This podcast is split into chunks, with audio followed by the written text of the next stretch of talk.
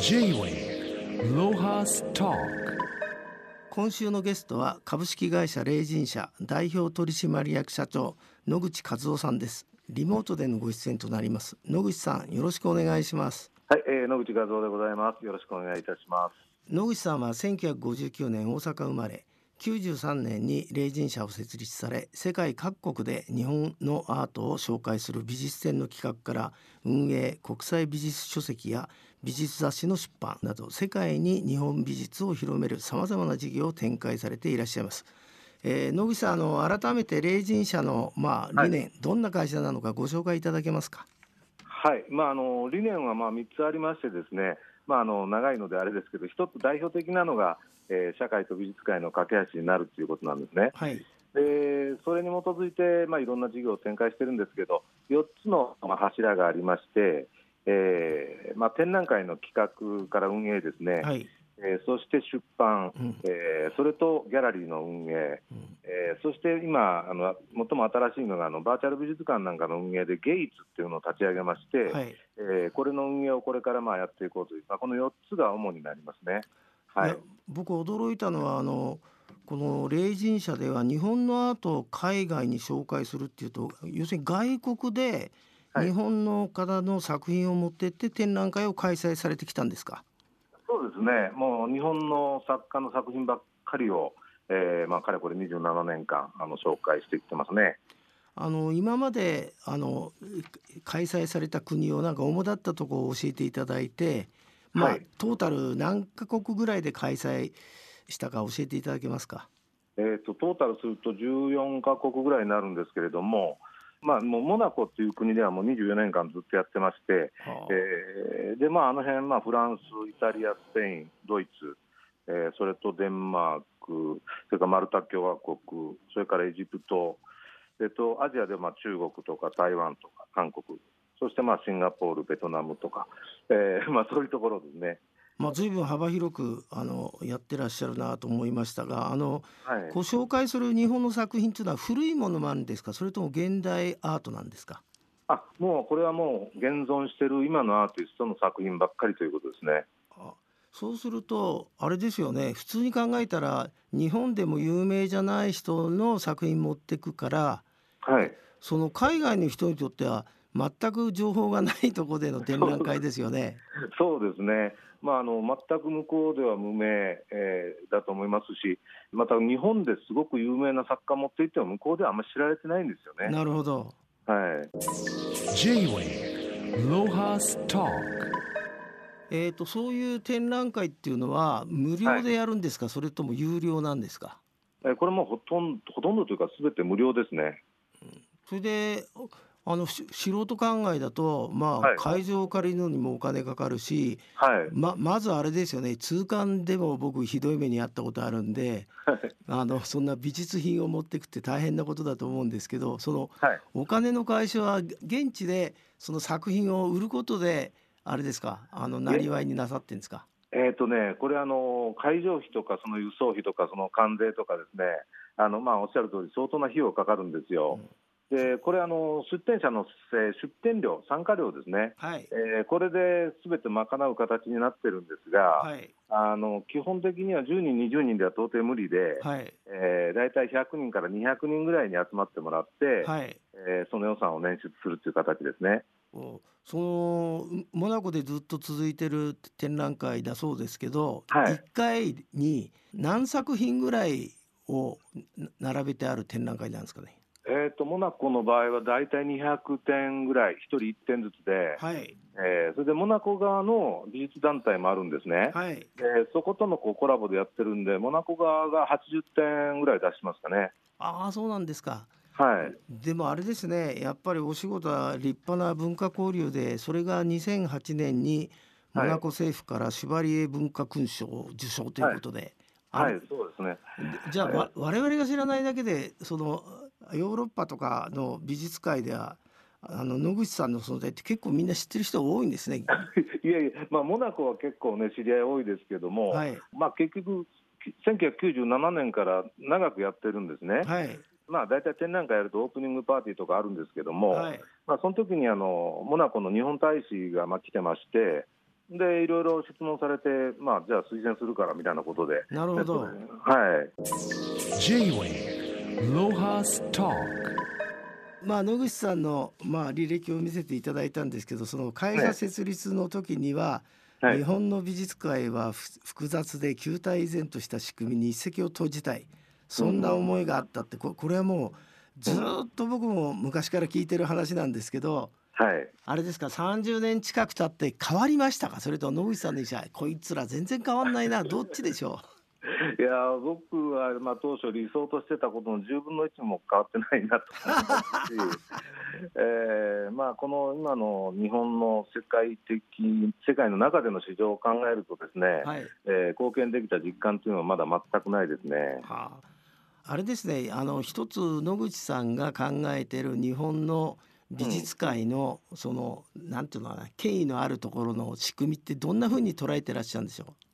ーんまあ、その作品の評価制度ですよね。う、うん、えー結局あのえっとまあ、例えば美術年間とかこう分厚いこうあありますね、えー作家の番付表みたいなのがまああるわけですけど、えー、とああいうのはもうあの日本独自の仕組みなんですよね。はあはでまあ、海外ではまあそのようなこうこの人が1号あたりいくらみたいなあの表っていうのはないんですけどあも、はいえーそれに基づいて値段を皆さんお付けになるっていうところがあります。はいまあ、例えば1号あたり20万とかついてる作家いるんですけども、はい。じゃあ10号だったら200万ということになるわけで、はい。えー古典でそのような値段をポンとつけてるわけですよね。はい。でも、まあ、はっきり言って日本で決して有名じゃない方の作品が200万でポンと出されても買わないですよね。そうですね。うん、だから、まあ、正当な値段っていうんですかね。あそういうものをつけていく必要があるんじゃないかと思いますね。なるほど皆さん作品が売りたいんですけどもその仕組みがあるがゆえにあのこの値段をつけとかないとかっこ悪いんだということになって、うん、えー結果として売れないっていうことになるわけですよね。なんかくだらないですね日本の美術界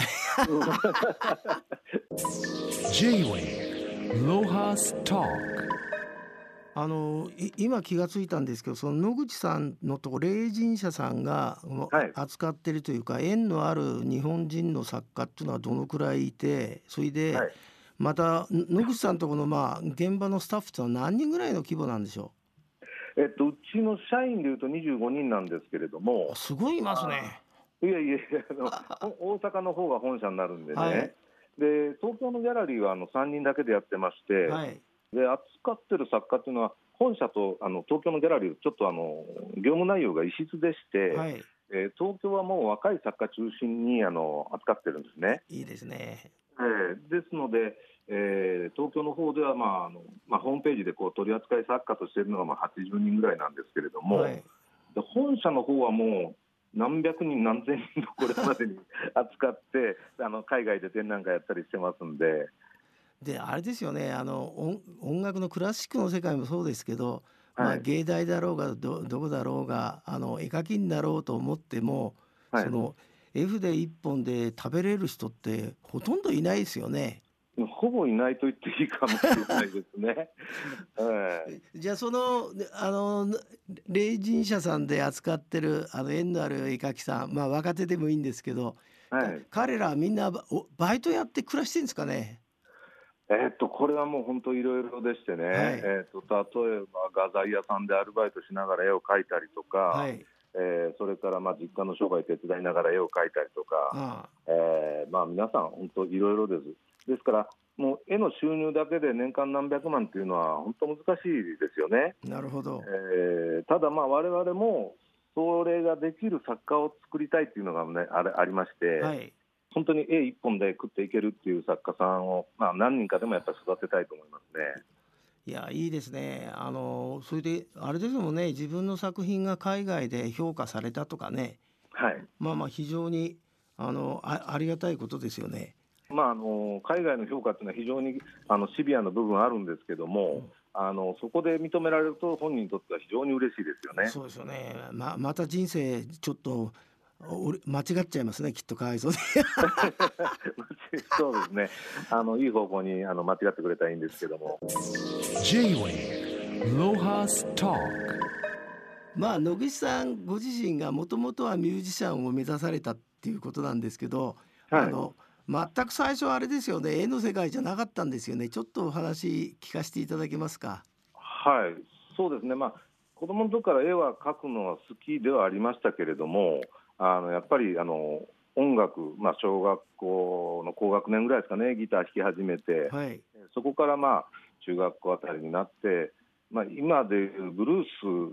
関西って結構ブルースが、まあ、盛んなかええ、そうですね。はい。団とかウエストロードブルースバンドとか、あとはい。上田正樹さんとかです、でそれでまああの高校までずっとまあそういうブルースバンド作ったりとかやってましたね。それでそんな野口さんがですねこの絵の世界に入ってくるっていうのは、はい、まあ、バンドもなかなかうまくいかなかったんだと思うんですけど、はい、そうですね。あのきっかけは何だったんですか？このアートの世界に入った。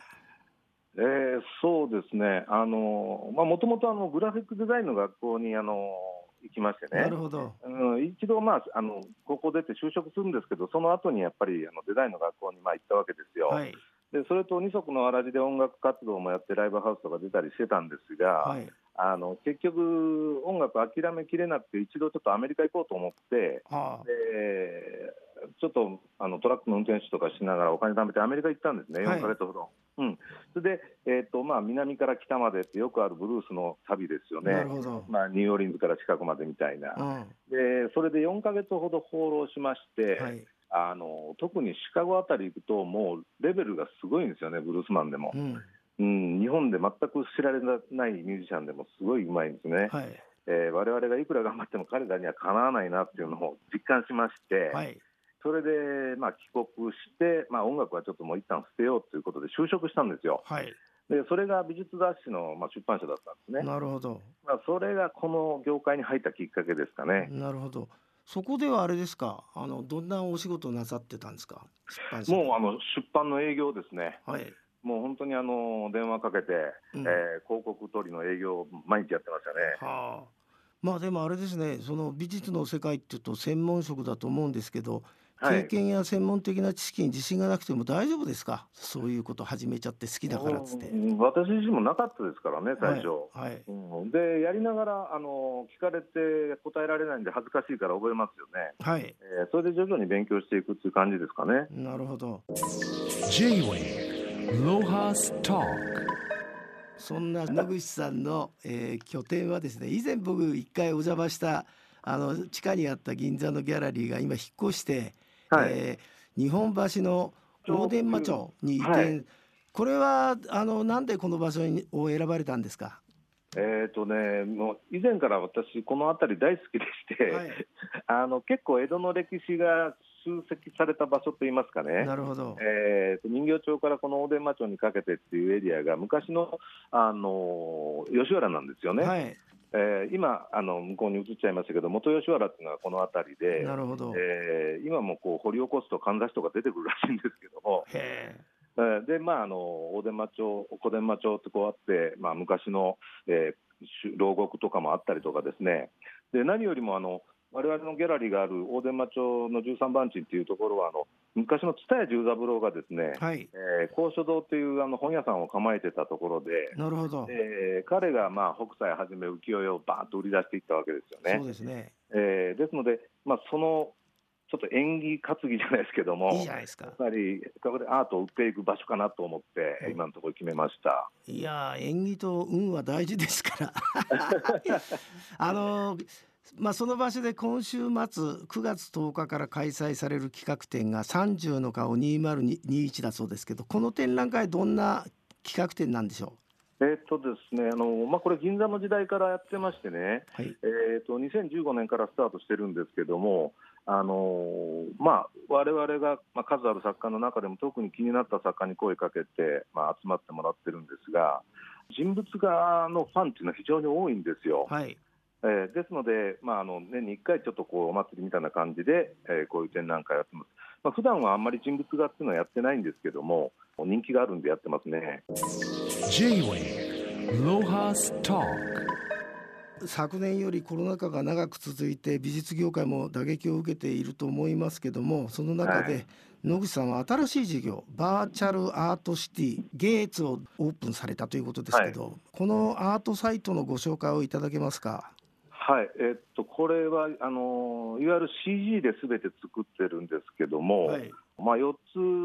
1つの町の中に施設がありましてね、はい。えーそれがあの、まあ、1つはあのミュージアム、美術館ですよね、うん。えーそれから、まあ、あの絵が買えるアートストアがあって、えーそれと、まあ、いろんな情報が集積するようなメディアセンターっていうのがあって、うん。でまあ、でっかい、最終的にはここでアートフェアができるようなでっかい施設でコンベンションセンターを作ってるんですね。なるほど。はい。で今はあのまだそのミュージアムとアートショップしかアートストアしかオープンしてないんですけども、はい。うん来年はその後の2つもオープンさせる予定になってます。あのた例えば今有名なえ作家だとどういう人の絵が展示されてんでしょ